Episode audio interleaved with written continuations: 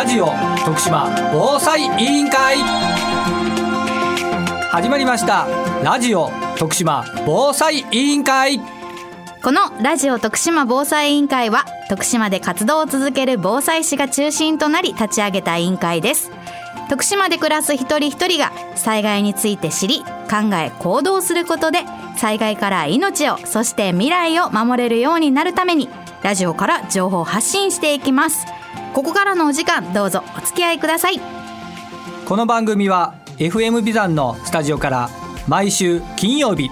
朝8時から8時15分そして毎週木曜日午後5時から5時30分まで2週分まとめて再放送しています。そしてこの番組はラジオだけではなくパソコンスマートフォンでも聞くことができますパソコンの場合は BFM791FM ビザンホームページのトップページ左側。サイマルラジオと書いてあるバナーをクリック。スマートフォンタブレットの場合はリッスンラジオのアプリをダウンロードして中国四国エリアから BFM791FM ビザンを選択してください。ラジオの電波が届かないエリアの方もとてもクリアな音質で番組を聞くことができます。ぜひお試しください。今日はスタジオからラジオ徳島防災委員会瀬戸がお送りします。今週もみんなで防災スイッチオン。今回は先日青木委員長が参加をした防災情報を正しく理解して安全に避難を。徳島県ウェブ防災セミナーについてご紹介したいと思います。近年頻発化、激甚化する豪雨災害から命を守るためには、適切な避難行動をとることが重要です。このため、避難に必要な災害情報やその取り方について、災害の事例を交えて解説し、参加者の皆さんと共に考える、そんな防災セミナーになったそうです。当日は徳島地方気象台の方による解説、段階的に発表する防災気象情報の活用について、そして徳島県県土整備部による解説、土砂災害に備えてというプログラムだったようです。今回オンラインで参加したという青木院長が一緒に参加をした防災士の皆さんのお声、そして今回のセミナーの感想をまとめてくれました。そちらを今日はお聞きください。はい、今日はですね、阿南防災士の会で徳島県のウェブ防災セミナーの受講に来ております。えー、今日はですね、受講いただきました阿南防災士の会、お二人にインタビューしてまいりたいと思います。まず一人目は、長木地区の秋元防災さんでございます。今日秋元防災さん、今日あの警戒レベルの変更とかで、まあ、いろんなお話があったと思うんですけども、まあ、変更で感じたこと、いかがでしたでしょうか？はい、えっと、常々あの意識を持っている方はあのすぐに変更になりましたよということで分かってもらえるかなと思いますけど、まあ、何分5月20日からということでまだ一月足らずですよね、はい、あの私たちも十分今回勉強させていただきましたけど住民の方にもあの啓発していかなければいけないなというふうに思いました。はい、それとですね、あの土砂災害についてのね、あの備えてという第2部の講演もあったと思うんですけども、長井系地区で土砂災害の、まあ、啓発とか、なんか、住民の皆さんって土砂災害について何か知ってる情報ってあるんでしょうかね？はい、あの青木さんにもお世話になっていますけど、スポーツクラブハープの長池で防災教室あの、昨年も開催した中で、大谷地区の方が土砂災害が非常に、まあ、心配だと、今後もそういったことで、まあ、自分たちも学んでいかなければならないというふうに言っておりました。あのまずあの大谷地区全体というんじゃなくて、今日のお話もあったように、自分のところはどうなのか、そういった意識づけを、まあ、皆さんにあのしていかなければいけないなというふうに思いました。そうですね、確かにあの土砂災害のね、まあ、自分の地区がどうなのかというのと、今日の講演にもあったように、まあ、マップでね、自分の地域、自分の家がどうなのかというのを、まずはね、自分のところを知るといったところ、それから避難への行動というふうに生かしていただければと思っております。また今日の中でね、やっぱり一番大事かなと思ったのは、あの情報を生かして、まあ、命を守ろうといったようなお話があったと思うんですけども、えー、長池地区でやっぱり情報、あの秋元さん、情報をまず一番初めに、秋元さん、個人としてはどこから情報を得てますか？うんと意識を持ってあのインターネットとかであの情報収集したりあの市役所からの、まあえっと、パンフレットとかをあの意識して見るようにしています。はい、ありがとうございました。あと最後にですね、長池地区でですね、まあ、防災士としてあのできる活動、まあ、秋元さん、これからどうやっていきたいかというのを一言お願いいたします。と長池ではあの自主防災会っていうのが、まあ、組織されつつあるというふうに聞いております。あのきちっとしたあの連絡会議というのがまだできていないようなので、自分ができる範囲で、あのそういった組織の確立、そういあのお世話ができたらなというふうに思っています。はい、どうも秋元さんありがとうございました。もう一人聞いていきたいと思います。もう一人はですね、あなたの地区の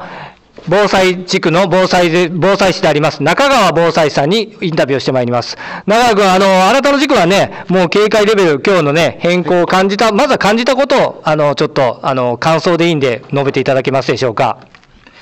感じたことはですね、えー、やっぱり、あの、早めの避難ということで、えー、先に、えー、情報を出していただいて、早めの避難を心がけていただくということで、えー、命が助かるんじゃないかと思っています。はい。やはりですね、新たな地区もね、土砂災害に備えての地域性が必要だと思うんですけど、中川防災士、自分の地域、何か災害に備えて、もう土砂災害だけじゃなくてね、えー、備えてることって地域でありますか？えー、そうですね。僕はあの、簡易トイレとか、そういうものを作って、、えー、あの避難場所に、えー、先に準備しておくということをしております。さすが防災士ですね、中川君は。ね、やっぱりしっかりね、あの、備えてるということで。それと最後にね、やっぱり中川防災士として、できるこれからの地域での啓発的な活動をね、まあ、あなたの地区、まあ、私もそうなんですけど、まあ、たくさんやってますけど、まあ、あの、中川君の暮らす、まあ、日照地域でね、あの、どういうふうにされてる、いきたいかというのを一言お願いいたします。えー、まあ、えー、防災士としてというのではないんですけれども、まあ、えー、できること、まあ、えー、家族のこと、家族と、まあ、先に避難場所、えー、避難するところをまず決めておくということが大事なんだろうと思っております。それと、えー、ね、あの、近くの人、えー、近所の人にもですね、えー、避難の呼びかけできるように、えー、心がけております。はい、ありがとうございました。今日はお二人の阿南防災士の会の防災士にインタビューをさせていただきました。本日はどうもありがとうございました。ありがとうございました。はい、今日はですね、阿南防災士の会のメンバーの皆さんと、徳島県ウェブ防災セミナー、災害情報を正しく理解して安全に避難をに参加をさせていただきました。先ほど2名の阿南防災士の会のメンバーの皆さんにインタビューをさせていただいたところでございます。やはり最近は頻発する豪雨災害から命を守るためには適切な避難行動をとることが一番大切になっております。そのためには避難に必要な災害情報やその取り方についてまた過去の災害の事例などを踏まえてしっかりと今日徳島県ウェブ防災セミナーで学んだところでございます。特に令和3年5月20日から警戒レベルが変わっております。警戒レベルの表示が変わっております。以前、レベル3だと避難準備、高齢者等避難開始であったのが、今回レベル3は高齢者等避難というふうに変わっております。警戒レベル3は高齢者等以外の人も必要に応じ普段の行動を見合わせ見合わせ始めたり避難の準備をしたり危険を感じたら自主自主的に避難するタイミングであります。それが警戒レベル3です。で、また変わったのはレベル4です。避難指示、避難勧告と以前はありました。しかし、今回新たに避難勧告は廃止されました。これによって避難レベル4、避難指示で危険な場所から全員避難しましょうということになっております。必ずレベル4避難指示で必ず避難をしてください。また、警戒レベル5はすでに安全な避難ができず、命が危険な状況ですというレベル5になります。レベル5は今回緊急安全確保という表示に変わっております。警戒レベル5緊急安全確保の発令を待ってはいけません。必ず警戒レベル4までに避難を完了してください。そういったことを今日ですね、徳島県のウェブ防災セミナーで、阿南防災士の会のメンバーの皆さんとたくさん学びました。私個人もこれからのシーズン、しっかりとですね、災害情報の取り方、改めてですね、ラジオはじめ、スマホ、インターネット、また地域の情報収集といったことにしっかりと徹して、それからしっかりと備えてある適切な避難行動を取れるように行動、また防災士としてもしっかりと啓発活動を行ってまいりたいと考えております。そのためには、やはり災害情報一番に取得しやすいのはラジオだと考えておりますので、どうぞ皆さん、ラジオ徳島防災委員会を聞いて、防災スイッチオンをしてください。お聞きいただいたのは先日行われた災害情報を正しく理解して安全に避難を徳島県ウェブ防災セミナーに参加した防災士の方の感想と青木院長からのレポートでした。ありがとうございました。徳島県はですね、ホームページをはじめ、ツイッターなどでも防災危機管理情報を発信されています。徳島県防災危機管理情報で検索いただくと、すだちくんのね、プロフィール画像が出てきますので、ぜひあのそちらのツイッターからの情報っていうのも活用されてみてください。また、徳島県立防災センターでもですね、定期的にイベントや講座開催しています。ホームページでは出前講座の申し込み方法や防災関連教材の貸し出しの案内なども公開されていますので、そちらも合わせてチェックしてみてください。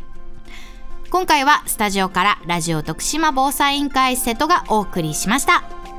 来週もみんなで防災スイッチオン! FM ビザンからお送りしてきましたラジオ徳島防災委員会。今週はここまで。再放送は毎週木曜日午後5時から午後5時30分まで。2週分まとめて再放送しています。そちらもぜひお聞きください。ラジオ徳島防災委員会では徳島で活動する防災士を中心としたメンバーが災害から命を守るため未来を守るためにラジオから防災に関する情報を発信していきます。番組ではあなたからのご意見やご感想お悩み相談もお待ちしております。メッセージはリクエストアットマーク BFM.jp リクエストの綴りは REQUEST